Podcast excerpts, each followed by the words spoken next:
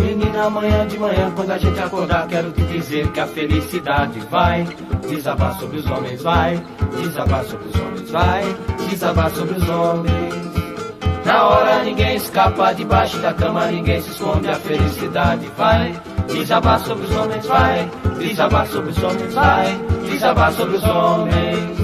Menina, ela mete medo, menina, ela fecha a roda, menina não tem saída de cima de bando de lado. Menina, olhe pra frente, menina, todo cuidado, não queira dormir no ponto, segura o jogo, atenção. Menina, ela mete medo. Menina, ela fecha a roda. Menina, não tem saída de cima de bando ou de lado. Menina, olhe pra frente. Menina, todo cuidado. Não queira dormir no ponto, segure o jogo, atenção de manhã. Olá, meus amigos. Sejam muito bem-vindos ao nosso podcast Fulano Falando, o nosso podcast de música brasileira. E no episódio de hoje vamos falar dele que é compositor, cantor, performance, arranjador, escritor e também tira um tempinho para jardinagem. Tom Zé, o exportada.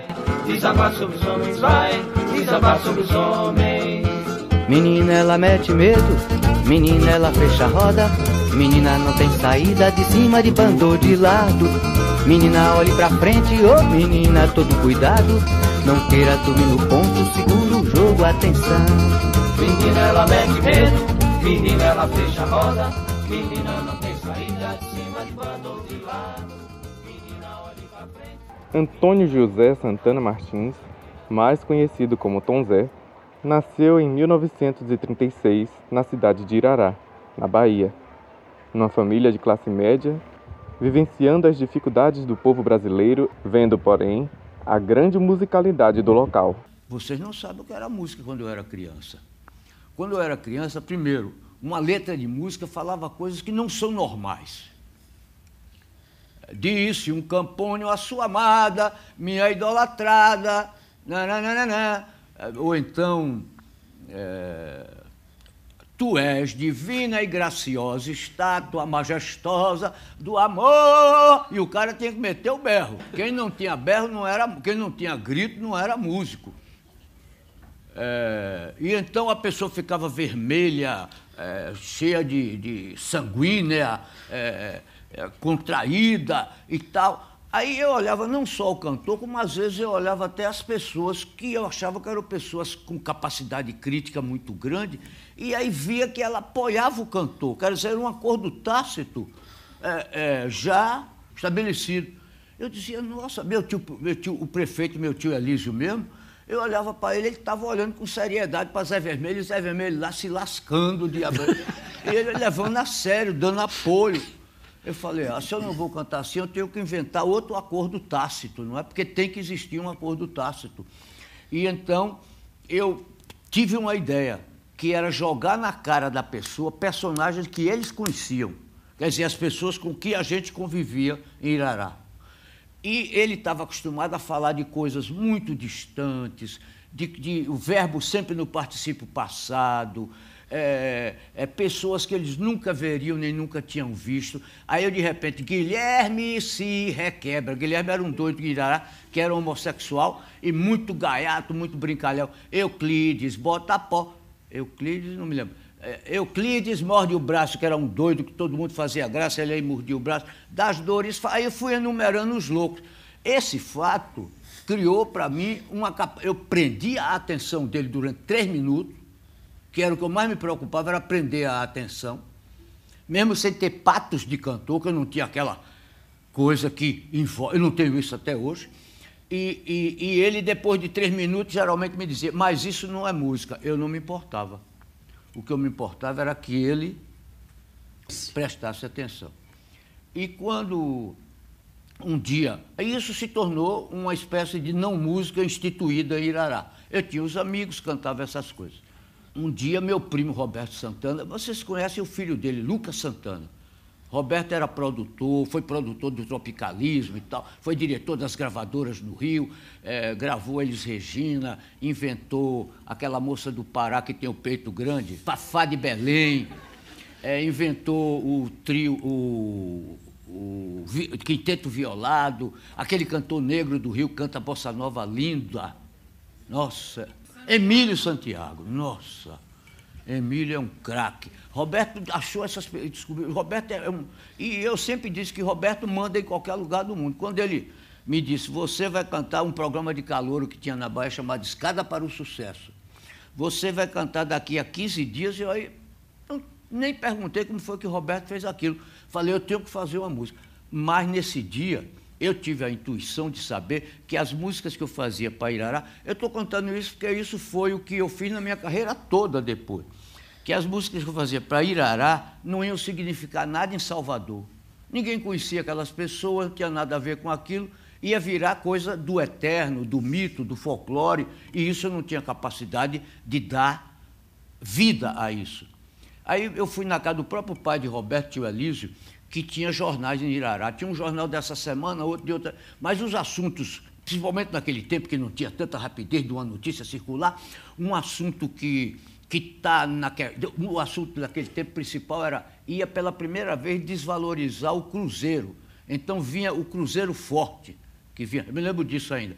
E então os jornais tinham, eu descobri que os jornais tinham manchetes sobre uma matéria que eles achavam interessante e tal e tal e tal. Aí outras pessoas esculhambavam com essa mesma matéria. Tá? Eu aí comecei a juntar, preguei os jornais nas cadeiras no meu quarto, eu aí cantava, quase que improvisando, as matérias, tudo a favor daquele assunto, que todo mundo de Salvador estava sabendo, né? eu precisava disso, e depois as matérias que estavam contra aquilo, ou gozando aquilo, eu cantava mais encolhido, só no violão, um jeito mais mole e tal. E aí passei semanas sem saber se, se isso ia, se ia funcionar. Né? E o pessoal de Irará não gostou da música, esse foi o drama, né? Eu aí fiquei canto, não canto, cheguei em Salvador.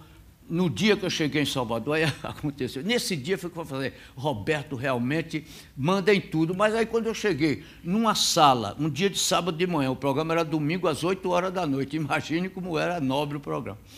Que eu me vi com 200 pessoas numa sala que iam ser candidatos a cantar nesse domingo. Rapaz, o tímido, na hora que resolve, o tímido é o diabo. O tímido é o diabo. Aí eu falei, e Roberto? Ah, Roberto não está aqui, nem eu vou achar ele agora. Não existia celular, lembrem disso, né? Nem eu vou achar ele agora. Eu aí olhei a sala, 200 pessoas, caboclo, tudo lá da Bahia com violão na mão e tal. Eu olhei para a sala falei, onde é que vai entrar alguém aqui para começar a examinar? Aí descobri, deu o palpite de uma porta e fui, como quem não quer nada e tal, encostei na porta. Aí quando o cara abriu, eu falei, eu vou cantar não sei o quê. O tímido é o diabo, né?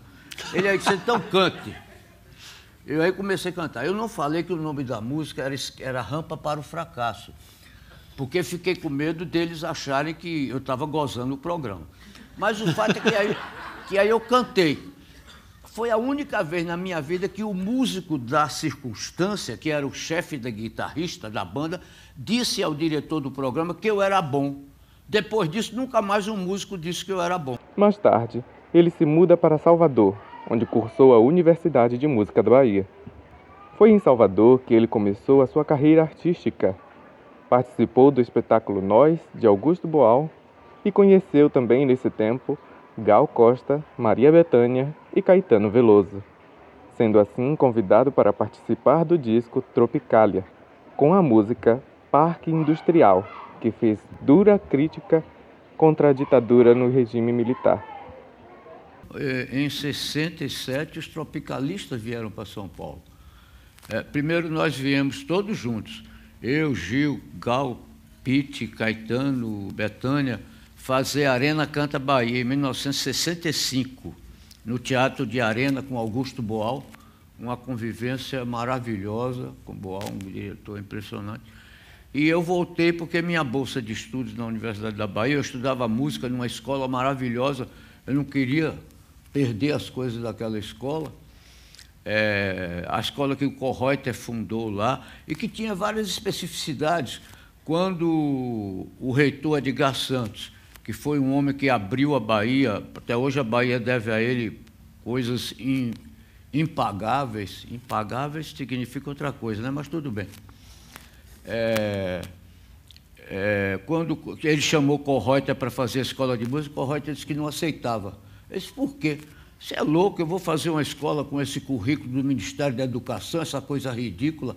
E o reitor da universidade, que era é mais louco do que Tom Zé, digamos assim, ele disse: Você faz a escola que você quiser, do jeito que você quiser. E o Correuter foi. Fundou uma coisa que ele chamou Seminários de Música, que era, veja, um país pobre, um estado pobre, onde gente morria de fome, tinha a melhor, uma das melhores escolas de música do mundo.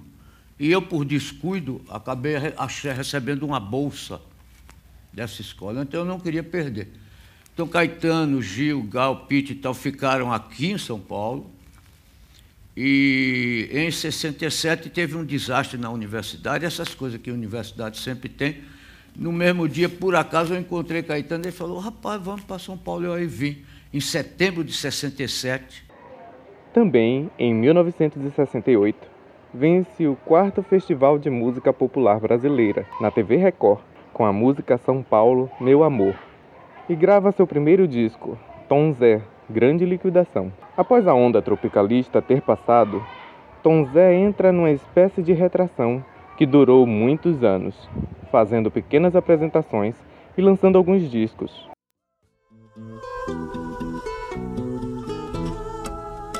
Na vida, quem perde o telhado, em troca, recebe as estrelas pra rimar até se afogar e de soluço em soluço esperar o sol que sobe na cama e acende o lençol, só lhe chamando, solicitando solidão. Que poeira leve, solidão. Olha, a casa é sua, o telefone.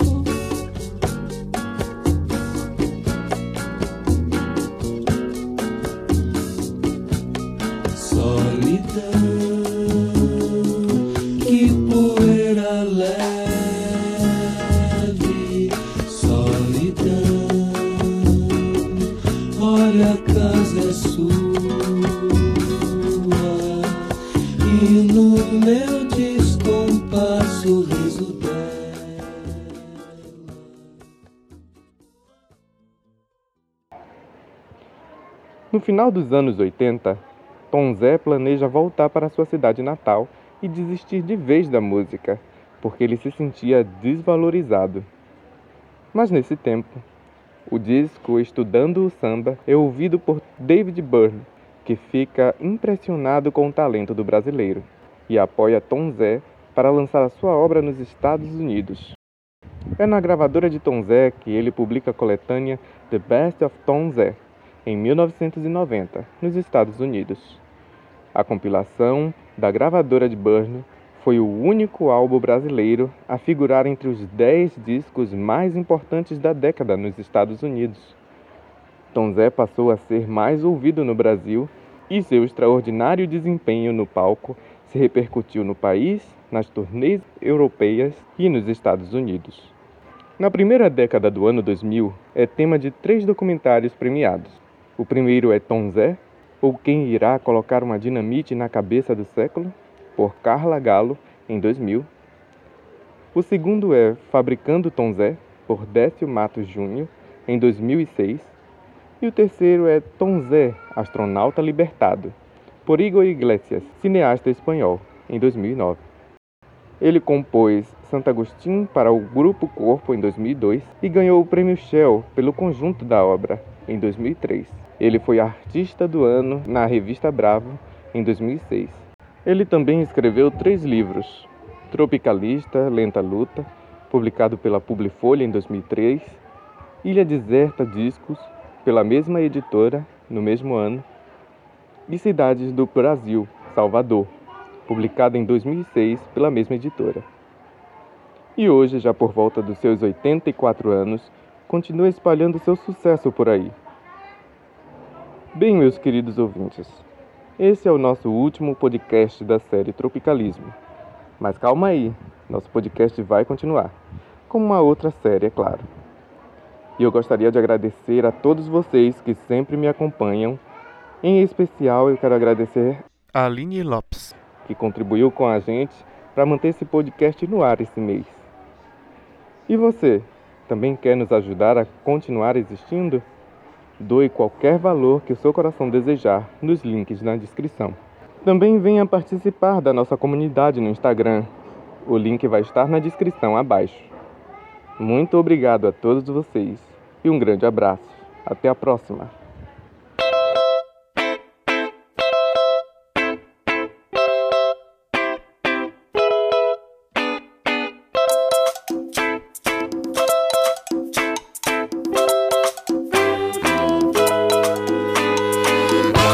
Mas o que salva a humanidade é que não há quem cure a curiosidade. Mas o que salva a humanidade é que não há quem cure a curiosidade.